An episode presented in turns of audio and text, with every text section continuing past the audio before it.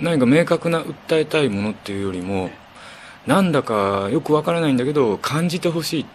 あの感覚に近いっていうか気持ちで気持ちに訴えかけるこうそういう気持ちをむしろ気をむしろ感じ本を読むっていうことはやっぱりすごい自分が体験しえない体験しえない体験しえない体験しえない体験しえない体験しえない経験を、えー、確認体験できるっていう意味で後々だいぶ経ってからでそういうこう現実にはありえない体験っていうのができる読書っていうのを、えー、ぜひ、えー、なさっていただきたいと思います。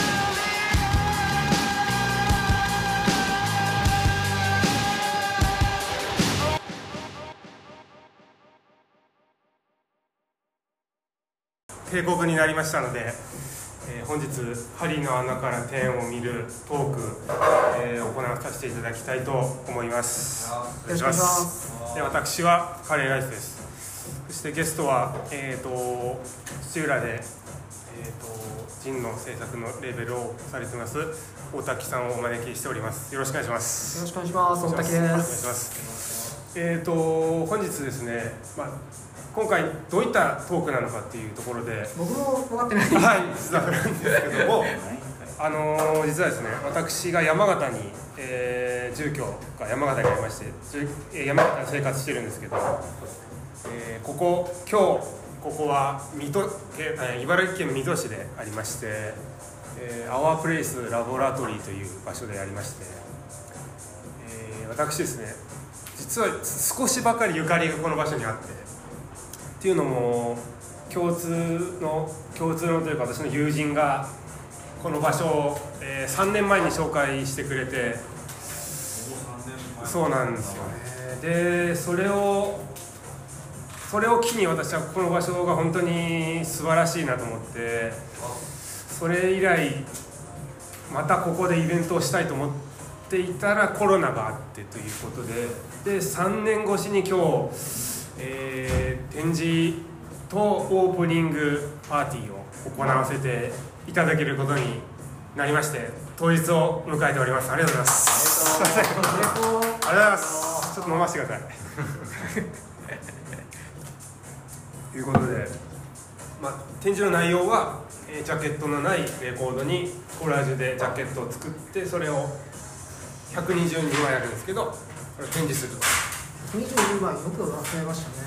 そうですね。まあこれ一応あの実を言いますとその知り合いの DJ の方がくれたものがほとんどで。はいはいはい。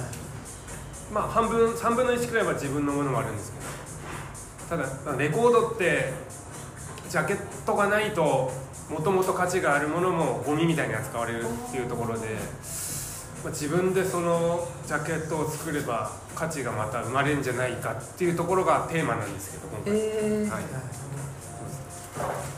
でまあそういったことについてちょっと喋りたいとも思ってたんですけど、はい、でそれであの聞き手ゲストとして大滝さんをお迎えしたという次第でございます、はい、よろしくお願いします。はい。ですね。あのその個人的にその価値観というかそういったものについて一人酒を飲みながらなんか考えたりすることがあるんですけど、うん、僕の価値観っていうのはあのレズ風俗と一緒だなと思うんですよ。レズ風俗？レズ風俗。ああレズ風俗。はい、はいはい。まあ、レズ風俗っていう、まあ、女性の方が女性の方と性行為をしてあそういう行為を、えーと、お店側が女性に施すお店女性向けの風俗として相手する人はまた女性だそうです。風俗ではい、でそのことに関してあのある雑誌ですごく特集していて、うん、僕なりにそれをすごく興味深く読んだところそのし、まあ、細かくそのシステムを説明させていただきますと。あ今からレズ風俗とシステムが説明されるんで、ね、はい、はい、細かく。あの大体ですね1時間2万3000円っていう。あ高い。高いです。よ高いね、はい、新宿にあります、うん、それで、えー、3時間だと3万円。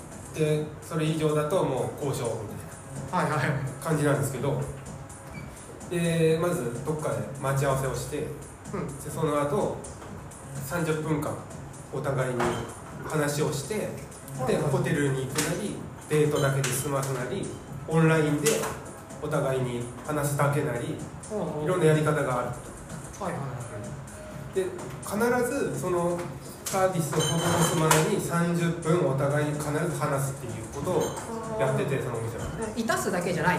そうなんですいうその前の時間がある。そうなんですでそれでやっぱりもともとそういう文化がないなかったのに何年か5年ぐらい前ですかね。そういうシーンが出てきて。はい。でそれに対して分からないままにでもそういった、えー、とその女性、えー、とお客側の女性がえーサービスを受けたいという気持ちがあるんですけどうん。怖い怖いっていうか本当にそういったお店に行って「あこんにちは」すいません今ちょっとレズ風俗の話をしてまして。それでですねあのーそのお店の方も実際にそういう大体初めて経験してわからないままにそのお店のサービスを受けに来るっていう状態なので、はいはいはい。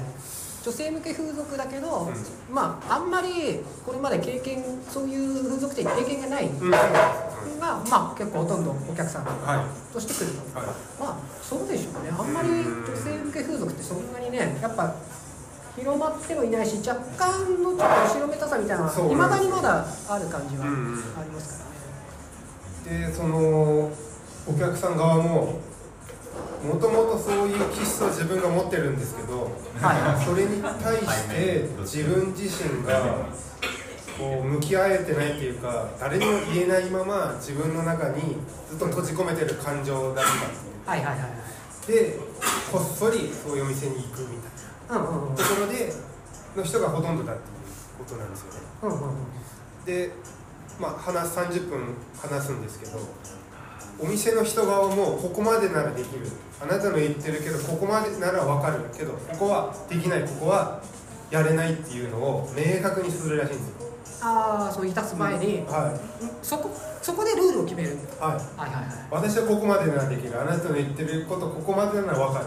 はい。でお互いの許容できる範囲のところでその後のいいろんなことがあるはい。うん。具体的なプレーの話をしてるこいやもうなんかそういうふうな話をするつもりで最初いるんですけど結局個人的な心情とか悩みとかになっていくらしいんですよね。でも話してるうちに、うん、でもそれってあの僕個人がなんかする時に自分自身がなんか思うのとそっくりだなと思ったんですよ。その過程っていうかっていうのも僕僕自身今日迎えられてもうはぁって感じなんですけどやっぱりです朝からって言ってるんですけどはいただもうこのあの前1週間ぐらいも同じずっとテンションだしはいはいはいこの後にやりたいこともなんか生まれたり話したりしてそういうところがあるんですね。なので実際そのレート風俗で、えー、とサービスっていうよりもその前前に話す話す30分のところの方が大事だっていうのってはいはい。その自分が今日の展示とかオープニングパーティーももちろんそれが本番なんですけどうんうん。その過程とかその後とか前の方が結局重要だったりするっていうのがなんか感じるっていうか。わかるなんかありますよね。そうなんですよね。だからレズ風俗は俺だっていうのを思ってる。俺だ俺だ。俺だっていう。まあなんか正直そのレズ風俗の話にするのがカレーさんっぽいなと思って で別にだってさはい。まあの違う例えばそう付き付き合う前までの過程が楽しいとか言えばいいじゃん俺わかる俺もめっねちゃそうだっそれの方がさだって分かる人多いし、はい。なのにそこをやっぱレズ風俗でその例を出してくるあたりがカレーさんっぽいなと思って。そうですね。そうなんですよね。でも当たり前の価値観がここ10年ぐらいのスパンで SNS とかそのはい。なんですか。いろんなそのサブスクリプションないしいろんなコロナを経てほうほうほう当たり前の価値観っていうのがずっと続いてるようでなんかゆ穏やかになんか分かんないように変わってきてるのは感じるんですけどどうですかね？まあ、別になんかどうなんだろう。その価値観が変わっていくこと自体はうん。別にその SNS の以前からうん。その時間とともにまあ変わるものではまあるわけじゃん。ですよね。そうで当たり前のものっていうのもその20年前の当たり前がここ10年で変わるっていうのはそれはそのまあ通りじゃんそうですよね。ではあるから、まあ、変わること自体は当たり前の変わること自体は別に不思議ではないのかな、うん。ただただその方向がなんか嫌だなとか、うん。なんか心地悪いなっていう感覚は分かるよ、うん。ですね。多分もともと僕自身がマイノリティの思想があってはいはい。あのスタンダードなオーバーグラウンドのものがうざいうざいっていうかムカつくっていうか、あのそこに自分がフィットできないからそう思うことでこうあの落とし前つけてるだけでそこにフィットできない自分の世間知らずなところが認められてないだけなのかもしれないんですけど、はいはいはい。でもすごい自分自覚してるんです。よそういうば あの人間だってただなんかそういう人間だからこういうコラージュができたっていうのはちょうどすいません。思っててはいはいいやでもそれはほとんどの人はそうなんじゃないかな。なんかなんかそのうん。何かに抵抗したかったりとか、は何かに対して、うまあその、うん、ある対象に対しての批判力みたいなものがうん。あるから表現ってやるそうですね。のかなと思う、いわゆるパンクスピリット的なものって僕はそれを言い換えてるんですけど。うん。ですね。あのー僕も、あのー個人的にトミソンラジオっていうラジオをやってるんですけど、はいはいはい。大滝さんもあのオニオンラジオっていうラはい。ジオ、あのやってますねあの2人で話すっていうことであのアートをテーマに話されてる。まあ結構アートの直接テーマじゃないこと多いけどね。そこが好きなんですよね。僕も多分あの日本一のヘビーリスナーオニオンリラジオのヘビーリスナーなんですけどサイコさんリスナーかもしれない、はい。そう。あの1話から全部聞いてるんで。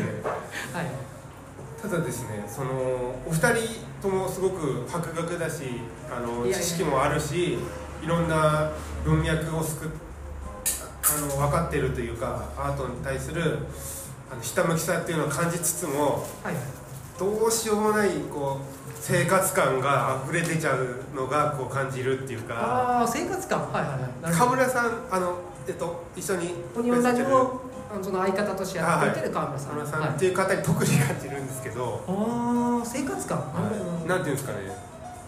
日常でなんだこれとかこれ面白いなっていうところでその、アートっていうものとこうはいはいはい。結びつくことがこう好きな人なんだ。あ赤瀬川源平のトマソン的な感じっていうか、うんうん。それが僕も好きなんですけど、はい。なんかそこがすごい川村さんと僕はなんか同じところなのかなと思個人的に思ってるところ。リスナーとして聞いてて。なるほどなるほど、はいはい。ああ好きやなみたいな。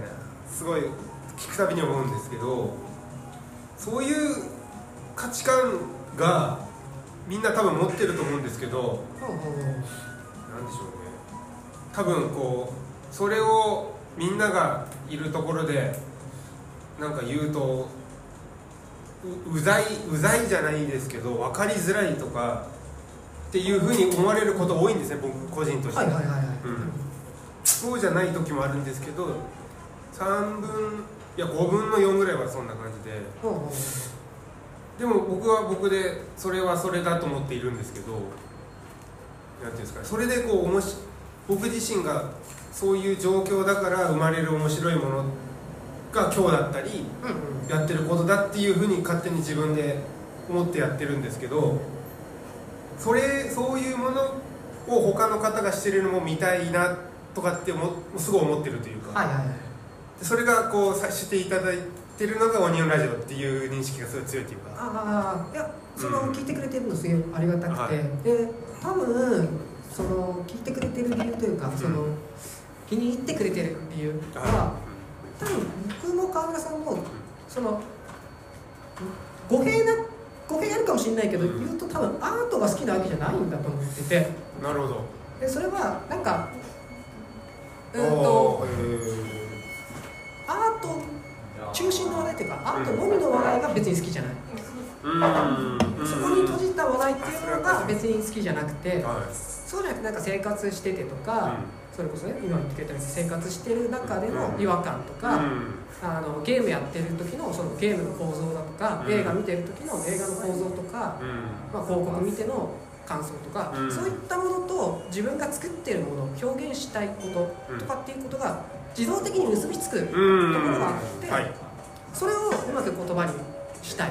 でそうすればそのアートの、まあ、一つの理解の仕方として個人から発せられる言葉として、まあ、届けることができるんじゃないかなと思ってやってるんでカレーさんとだからその一致するとこは多分そこだと思うんいや本当そこがすごい感じるんですよね。多分別に現代アートが好きなわけじゃないのよ、うん。うん。逆になんか利用してるみたいな感じ。利用利用してるって何ですか。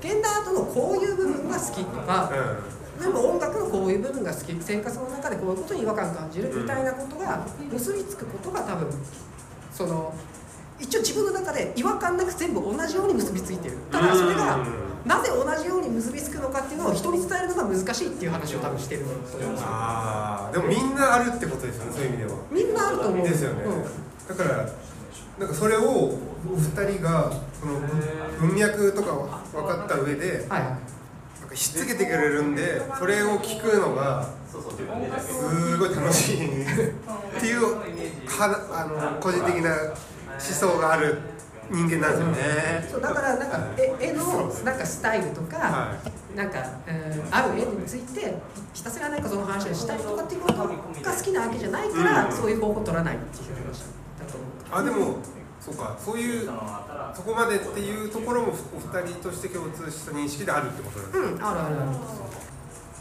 いやまあ僕自身はやっぱとにかく最近面白かったのはレーズ風俗なんですけど、それ でもね意外と本読んでるんですよ僕。ただいやなんか楽しい方法がああの僕ずっと町田光さん好きで。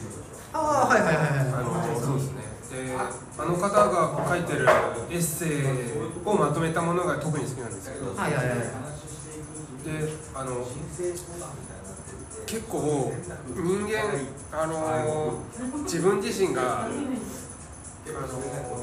社会に溶け込んでるとかさ社会の一員であるって思ってると思うんですけど。はい。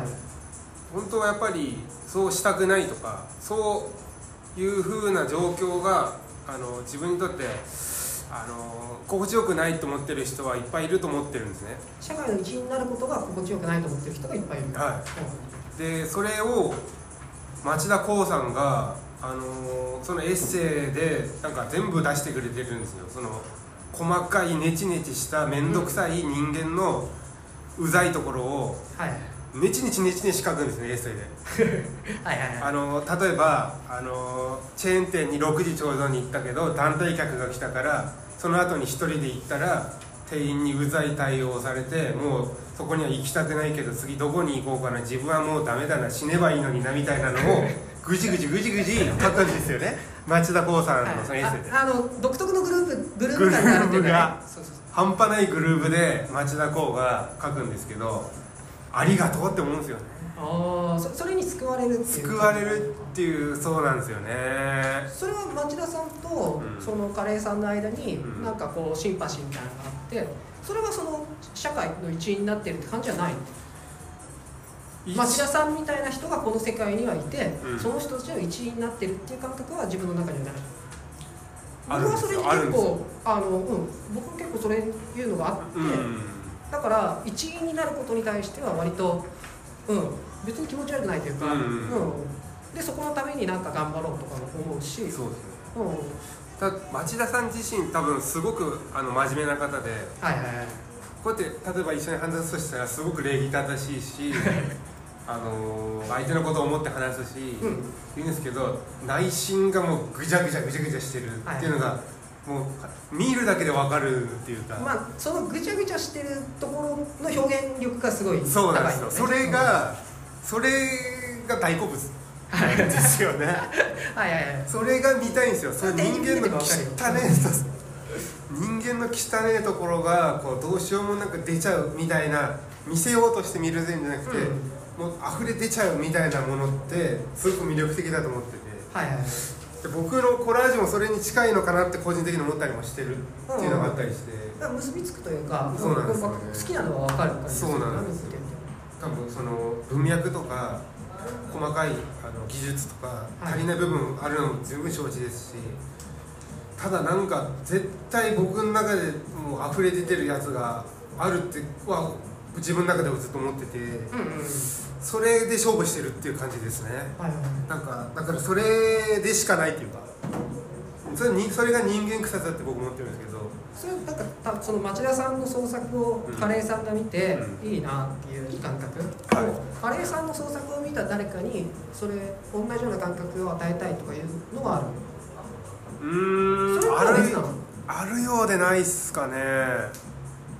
ないかもしれないですね。うんうんうんうん。多分町田さんもそう思ってると思うんですよね。ああそれは何か届ける人のためにやってるわけではない。やってないと思いますね。はい本当にやりたいからやってるっていうのが感じるっていうかはいはい。ギャンとかドドヘヘとかっていう描写がいっぱいあるんですけど。そうそうそう。それを見てるね。そうそれ全部入ってるなと思うんですよね。あの人のそういう描写にあの人自身の思ってる全部が詰まっちゃってる気がするんですよ。ギャンとかって日常生活でないじゃないですかそうだね。ギャンって叫ぶことはギャンないね。だからそそれだけに全部入ってるような気もしてるんですよね。そういうふうに思って生きてますよね。そういうものの影響を受けてその自分の創作をしてるっていう感じなの？はい。本当にそうですね。影響はすごい受けてます。ただもうやってる人が好きですね。だから、本当に大滝さんもすごいリスペクトしてます。ありがとうございますやってるなーっていつも思うんですよね。あのフェアとかも中国のフェアとかも、えっと、行かれてましたそうよねですね。はい。そのレビューとかその現場のレポートとかこうテキストで、はいはいはい。あのネットで上げている、ね。全部目通してるんですけどあやってんなって思うたびに大好きだなって思うんですよね。でそのテキストが具体的にその資本とか評価に直接的に結びつくついたってるとこもあるってる状態もあると思うんですけど、僕個人としてはそのテキストを読んでそれ一つ一つになんかもう大滝さん自身のもやりたいこととか、やったことでご自身がどう思ったかっていうのがこう感じるんですよね。その具体的な内容プラスそのこのグルーブですよね。それでそれそれ以外のところが感じるものがあってそれがあのとてもあの本当にやりたいからやってるっていうのが入ってるっていうかそこに。それがたまらなく好きです。結局そこあのえっと、ライターの方があの今あ AI で全部もう具体的な内容とか AI に任せればできるんだけどなんでライターやってるかっていうとこだわりと愛がある。愛が AI には出せないからだって言ってて。でもそれなんだなと思うんですよね。クレバスはこだわりと愛に満ちてるなっていう気がしてます。でもそうなんじゃないかと思うんですけどど実際どうですか？いやあのーもちろん好きだから取り扱ってるし、好きでないものを取り扱ってないっていうので、うん。この辺の愛はあるとはやっぱ思ってるた。だ、はカレーさんの話となんかちょっと違うなと思うのあは、はい。えっ、となんていうのかな。自分の、こうなんていうのかな。自分を表現しようと僕は思ってないと思ってて。そう自分がなんでこれが好き。ね。そう自分がなんでこれが好きなのかとかっていうものを表現を通して伝えたいと思ってるから。だから例えば、うん。そのフェアのレビューの話してくれたけど、うそこのフェアでめっちゃ楽しかったわーいっていうことを、えー、と伝えるのに楽しかったよかったこういうところが素晴らしいんだよこのフェアっていうのを伝えるのにめっちゃローテンションで書いてしまったらそれは伝わらないと思って、うんすげえなんか真剣な顔して喋ってたら伝わらないから、じゃあブログの中での文体としてはあのちょっとふざけた感じとかちょっと笑えるところを入れていった方がうん。表現として人に伝わるだろうと思って選んだ、はいはいはいだからそこはなんか一個没入してないところはあるからそこはなんかカレーさんとちょっと話違うなと思うところかな、うん。カレーさんすげえだってさなんか没入してやるじゃん、うん、はい完全に没入してます、そこは自分にはないから、うん、うん。その見られるのを踏まえてこうしたらこう見えるかなっていうところを考えて出してるっていうのがあるっていう。うん。うんっていうか僕の場合それじゃないと物が作れないから、うんうん。あもう生まれ持ったこうご自身の性性質っていうか性格がそういうものである。だと思ってる、うん。うん。まあ本当はそれがいいんでしょういや別にどっちでもいいいと思います。よ 俺はえ何俺はカレーさんみたいに没入して作れるタイプじゃないからそっちからすれば憧れたりもするしいいなと思ったりするよ、あーいやそうっすかね。はいはい。ただそそうなんですよ。僕ともうとんでもなく没入してそのそこに行くとダイブできるんですけど、はい。今日もあのあらがたたくさんあったりそれで迷惑かけてしまったりっていうのがあって、はい。本当にそれが直さなきゃいけないなって思いながら今日も直さないんだから。いや直したいっすよ。どうせ直さないんだから。いやいやいや直したいんですけどね。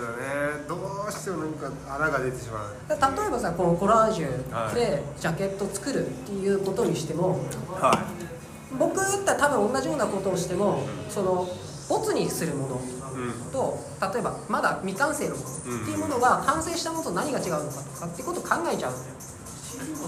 うーん。なんでここで俺は完成してるんだろうって思うし。なんかそれ大丈夫ねテーマしましたねどこを完成にするかみたいとかを考えちゃうし、な、だからこ今回並んでるものを見てだからそれがね僕からすると分かんないんですよ。なこれが完成でうん。これがあ完まあここに並んでるのは完成品しかないからはい。比べられないんだけど、うん。おそらく没にしてるものとか、うまくいかなかった創作とかがあるはずで、うんうんそういったものとん。これがあのどういうふうに違うのかっていうのがカレーさんの中ではあったりするんですよね？はっきりしてますね。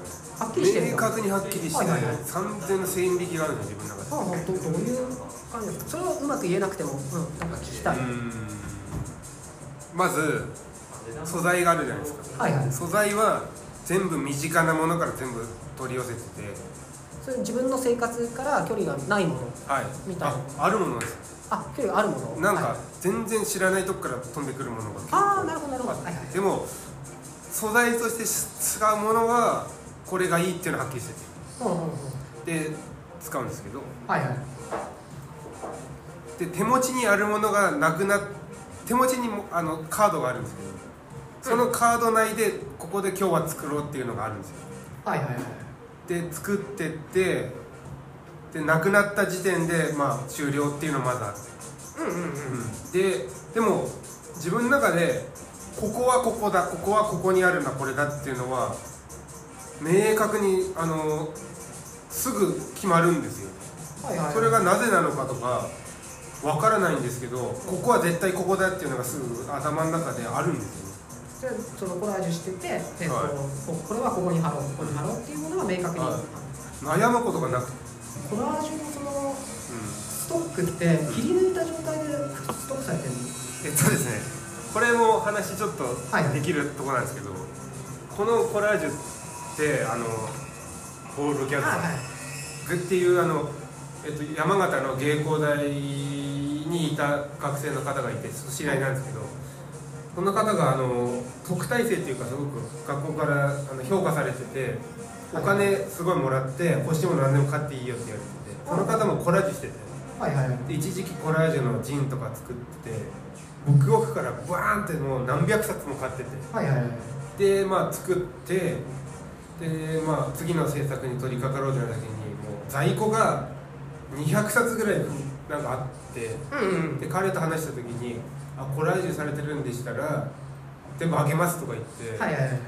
大量に本をなんかくれてうでそれを使ってコロナ中にあの温泉に行ってそのコラージュの素材切ってコラージュ作りまくっていらないのを温泉に捨てて 日々を過ごすっていうのをずっとやってて。はいはい。だからほとんどボールギャグさんの素材が多いっていうのはあるんですよ。その時もらったやつ、はい、だから自分の生活から外れたボールギャグさんがいいと思った素材を自分の中でそれをいいのを取ってきてうんうん作っているみたいな。はいはいはい。ものだったりするんですよね。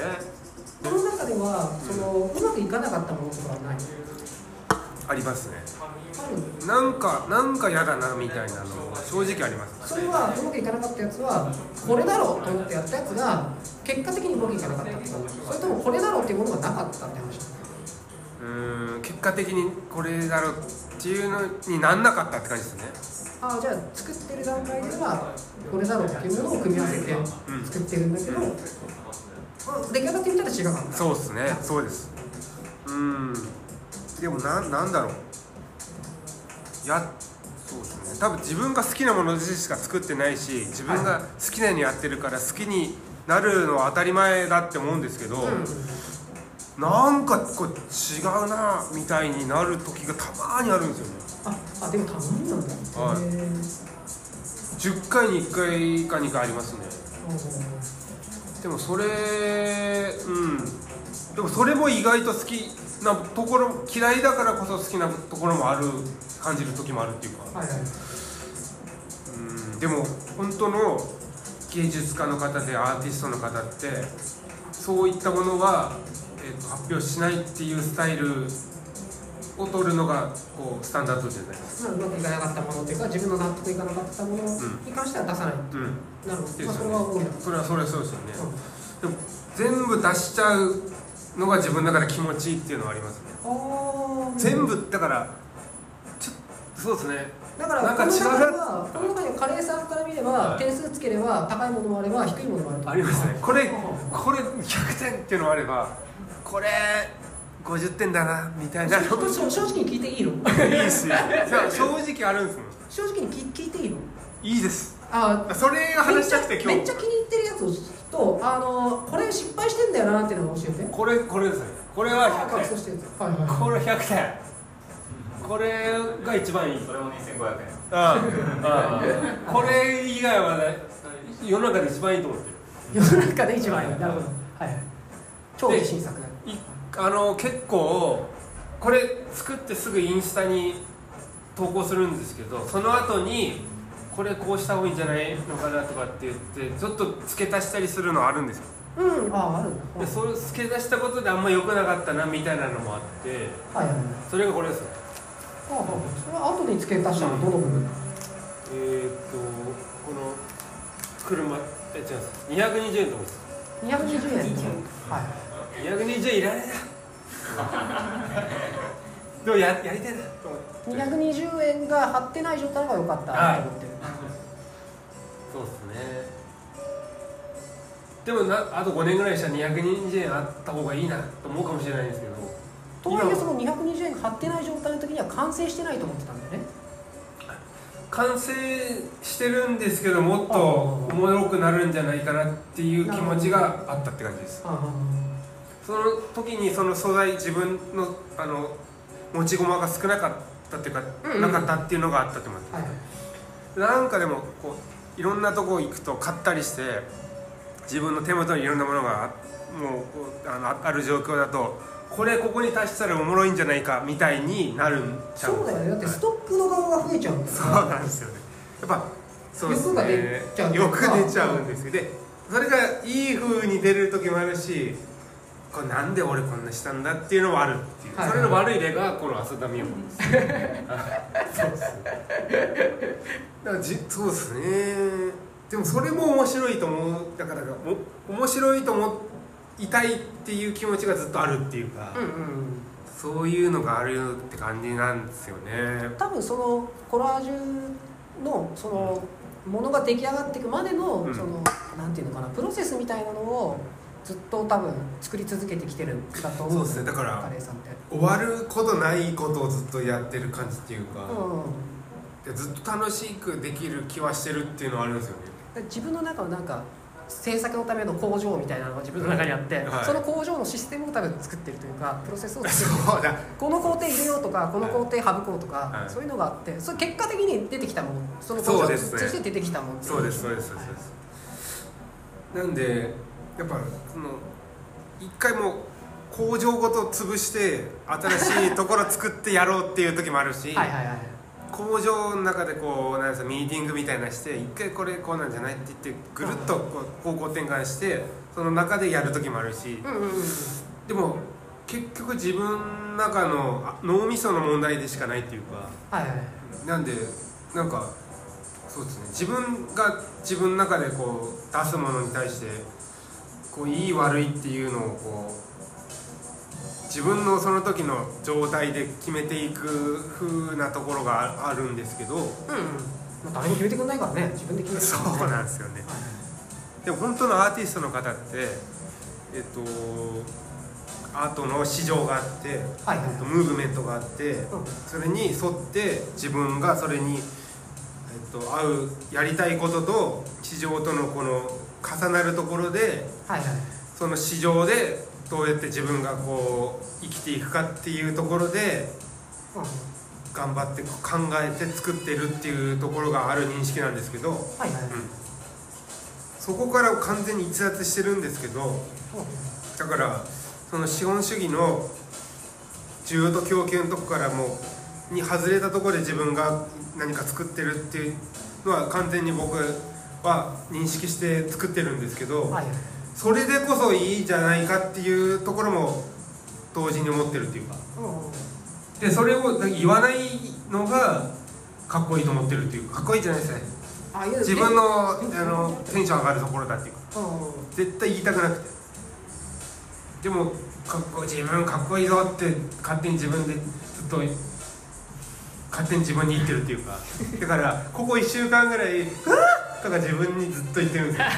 このそうですよ。いやここそあるよ。俺も、ここのあの板とかずっとつける時にも「うわっ!」とか言いながらやってたんでずっと。え うるせえよとか言われながら。誰に言ってんのみたいな。でもテンション上がるなみたいな。ーうん。それですかね僕の場合は。なんかその、うん。さっきも一回出たけどその本物のアーティストっていう、はい。だからその自分が違うと思ってるってこと？思ってます。そこから逸脱してると思ってます。なギリギリセーフ。うん、別にその 別にそのはい。アーティストその多分、えー、とカレーさんが呼んでる本物のアーティストの人はカレーさんを見て偽物だとは思ってないと思うよまずは。まずはそこはうんでもアーティストではないなと思っていうかもう本当自分とじ自分に自分と戦って自分と戦ったまま死ぬだけの人だと思ってます。ねあーだからえっ、といやどどこなのかな。そそこ別に俺俺からするとだよ、うん。俺からすると、うん。そこ別に卑屈にならなくていいと思ってて、なんだけどその卑屈さがあのエンジンなんだって言われりゃあそれそれでやれっていう感じしかないんだけど。そうなんですよね、はい。そこはエンジンですね。あとその需要と供給のところの話で思はい。ったのは、昔マックのあのアンケートで、はいはい。新しいサイドメニュー何がいいかっていうそのアンケートを取ってて、そしたらアンケート一番高かったのサラダだったんでサラダのメニュー増やせ増やしてマックで。そうそうそう。でサラダのメニュー増やしたら全然売れなかったんだって俺需要と供給ってそういう話だと思っててはお客さんあでも需要があるのに実際は需要がなかったってことですお客さんは本当に欲しいものが分かってないってことああえでも欲しいって言ってた人は買ってるはずですよね。買わないんじゃないですかね。はあなんでなんですかね。それは多分アンケートを書く自分ってこのへのなんか自我というか制制限が入っちゃうというか誰に別に見られると名前と自分と結びつけられるものではない。みんなが好きそうな欲しようとしてるんじゃないかなって思って書いたってことですうん。あ。だからその需要と供給みたいなのを考えるときにお客さんが欲しいものに対して、うんそれを満たすものを作ろうって思ってぜあの全てが動くと新しいものって別に生まれないんですよ。そもそもそれだったら、えっと自動車もできてないしみんな馬車で馬車速く走らせようとか馬車いっぱい走らせようと思うから。うん。だから最初に新しいものを作ってる人っていうのは損をして新しいものを作ってるはず。うまくいかない。あまあリスクはありそうですね。誰もうまくいかないと思ってることをやってうまくいかせてる人たち本当みんなが供給需要があるっていう風なのが出してない状態でうん。こうな本当はこれが需要があるんじゃないのかなっていう風にこう切り出したで結局それが需要があったっていう風になっていったっていうか。そうですね。だからだってさだって車ない世界でさ車ない世界で車欲しいっていう人はいないでしょ？まあまあまあまあそうですよね。車提案しないとさ誰も持ってくれないんだからだって車欲しいっていうない状態では言えないですもんねそうそうそうそれ言うんだったらもう元から生まれてるよっていう話ですもんうん、ねだからその時に人に聞いて人の言う通りやろうと思ったらいや馬車頑張ってもっと働かせるかっていう考えになるわけうんまあそりゃそう提供しですよね。たっていう話よでそれは最初は受けないかもしれない、うん金もねそんな金持ってる人いないんだから、まあだから需要と供給っていうところの話に関してもそのほさっきカレーさんが言った本物アーティスト。っていう人に関してもかそのそこに制限してやってるわけじゃない。その、本物のアーティストってはい。あの例えばあの本当にすごいなと思ったんですけど横尾忠則さんが、えー、と展示を今されてるらしいんですけど、はい。80何歳ぐらいらしいんですけど新作の絵画を 100, 100ぐらいのうん、多作な人ですよね、はい。を作ってそれを展示してるっていう。はいうん。今までもすごく作ってるしそういった評価とか世間的にもあのすごいって言われ言われてる人がうんうん、こので体調も良くないらしいんですよね、ああそうなんだ。うん、その中でまたこの時に作ってまた自分の中でこう出してるっていうっていうのを聞いた時に、うんあのそこまで作らなくても今まで作ったものとかをそのこういうものですっていうところで出すことで十分あのえ供給はできると思うんですよね。もともと需要はもともとある中で既存のもので満たされるものが十分あるのに何何個も何個も作って出すっていう。はいはい。逆に、えー、と今までのものの方がいいって思われる状況なのかもしれないのに新しいものを作っていいこれダメだって思われるかもしれないのに出してそれを見てもらうっていうのを自分で作るっていうのがそんなしなくていいのにするっていうところにその人のなんか素晴らしさが感じるっていうかまあ確かに十向こうさんの場合ね新作の方ががっかりされる可能性ある。そうそう。なのにやるやって、はそれダメなのかもしれないのにそれでちょっとその人の自分なりのやりたいからやるっていうスタンスをうんうん。うん通してるっていうのが僕の中で感動しちゃって。はい。はい最後くらいかな？あ聞き最後ぐらいに聞きたいんですけどそのはい。あ自分の好きなものを作るっていうはいところ、うん。はい。とそれを自分の好きなものを作ったものをなん見せるっていうのはちょっと一つギャップがあると思ってて、はい、うんそれはやっぱ人に見せたいとは思うんだ。思います。はい、それはだってさっきのところではまだ説明つかなくない、うん。好きなものを好きなように作って誰からの評価を受けなくてもいいと思った時にじゃあそれを人に見せようっていうのは誰かには届けたいとは思ってるんだよね、うん、あの個人的なこと本当にそれも個人的なんですけど、はいはい。あの東京でちょっとなんか大学行った後ちょっと住んでてで戻ってきてでなんか自分の中でなんつうんですかねあの自分のやうんと自分がやってることに対してなんかこういいこと悪いこととかってなんか起きると思うんですけど何かやることで。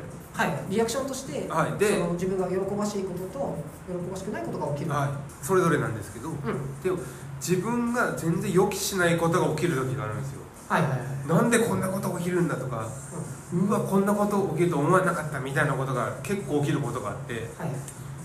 それを自分があの予期せぬことが起きてテンション上がって面白いって思いたいっていうのがあるんですよね。はいはいそれをするためには何かをしてこうですってこう出さないと起きないくてそれを起こして自分がテンション上がったり楽しくなってまた次に何かする起爆剤になるだろうなっていうのがあってそのためにやるっていうのはありますよねうん。うんうんそのさっきのその言い方だと自分の中の工場を動かすためのなんかエネルギーみたいなものを、はいえー自分の出したもののリアクションから得る、そうですね。で喜ばしいことと喜ばしくないことがあるってことは、リアクションとしてこういう反応が欲しいなとかうん。こういう反応があったらいいなっていうものが多分ないとそもそも喜ばしいこととか喜ばしくないことって評価できないと思うんですよ。うん。だから自分の中ではこういうふうな人にこういうふうに届いてほしい。こういうふうにリアクションしてほしいっていうものがあるんではないえっと半分ありますね。うん。でも半分もうどうでもいいからああそうなんだ。じゃあこうだっていう全然意図せぬところでそれを受け取りたいっていう気持ちも半分ぐらいあるっていう感じです。だからアクシデントみたいな、そうですね。それが楽しいと思うタイプう。うん楽しいよね。そう。なんでそうなんのみたいなのが、それってさ、はい。ずーっとカレーさんみたいにずっとさい。ろんなことで動いてるとさ、はい、多分僕なんかよりもいろんな刺激とかいろんな思わぬことに出会うタイプだと思うの。多少は。うん。だってこんなに動いてるんだから。それってさ感覚麻痺してたりしないの？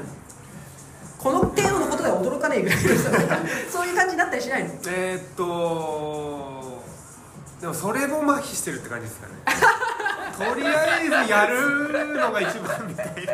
それも麻痺するんだ。それ麻痺してますね。だってやる境地かもしれない。はい。でももう全部いろんなとこ無視してる自分が楽しいみたいなとこで生きてるって感じですかね、はい、今でもやっぱ新鮮に思わぬことにこうぶつかるんだ。そうですね。すごいね。それだって面白く面白いと思うんですよねそれが。はいはいはいそれ繰り返して死ぬだけなのかな自分みたいな。はいはいはい。だからでもまあそれですね。それなのかなみたいじゃあまあ今回のうん。1週間なはい。の間にまあなんか思わぬリアクションとか、うん。思わぬなんか出会いとか、うん。そういうのがまああることを期待していると、はい。いうことでやってるんだ。そうそう本当そうです、なかったらないでしょうがないしあったらあざっす それだけ。そうっすね。でもある気すんなっていう時ってあるんですよね。はいはい。はいだからあると思ってる。まあそういうものがあると思ってここに来てる、はい。そうそうそうそうう。ん。ここでやろうというのも、はい。多分そういうことがここだったらあるだろうと思ってきてる、はい。でもなくてもまたやってあるあるぞみたいうんうんなのずっとやるって感じで。スペイン行きたいんですよねああいいいいじゃん。スペインで歩きしてるんですよね。はいはいはい。金かかんなみたいな。いや今ねヨーロッパ行くの すげえ大変だからねでもまあ死ぬまでにはやりたいなうんうんうん。でもまあどうなんですよねタイタイとか。タイも好きですよ。ああいいじゃんタイ。だからなんかごあの全然変なあれですけどなんかねあの薬とか合法になったみたいなああはいやったことないですけど、うんそれ目的じゃないけど、はい。でもなんかそういう国いいなみたいな。はいはいはい。やんないですけど いやいやこういうふうに見えてやったこと一回もないですから。ね こういうふうに見えてっていうその自覚があるんだ。あります。あるんだ。なんじゃみたいな。でもなタイ好きですねおおらかで。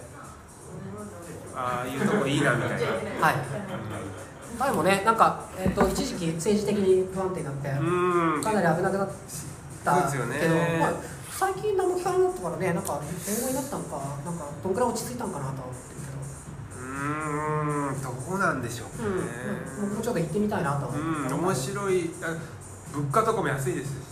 はいはいはい。なんかあのーこれえっとパッタイってあるじゃないですか。あ焼きそばみたいな。あでなんか行ったことあって屋台で買うと30円50円とか30円ぐらいです。うんそれ何年前？4年前です。4年前。はいはいはい。だからそんな変わんないと思うんですけど。うんうん。でなんか国自体であのやってるイイベントみたいなのがあってそこに勝手に入っていくとはい。タダでこれ食えよみたいな感じで。飲み物とか酒とか美味しいもんとかをタダで飲ましてか食わしたりさせてくれるっていう。うんうん。で食ってあ面白いねっつってそのまま帰って何できるっていう。はい。だからそこのつぎ込んでるんですよね。感じとか。ささっき途中でさ社会の一員になりたくねえみたいな話だけど、はい。そのただで飯くれてくれたりとか、はい。あの酒ついでくれたりとかもらったりとかそれが社会だからね、うん、ああえそうっすか？それが社会だよ。そうっすか。うん、そういう人で横のつながりが社会だよ。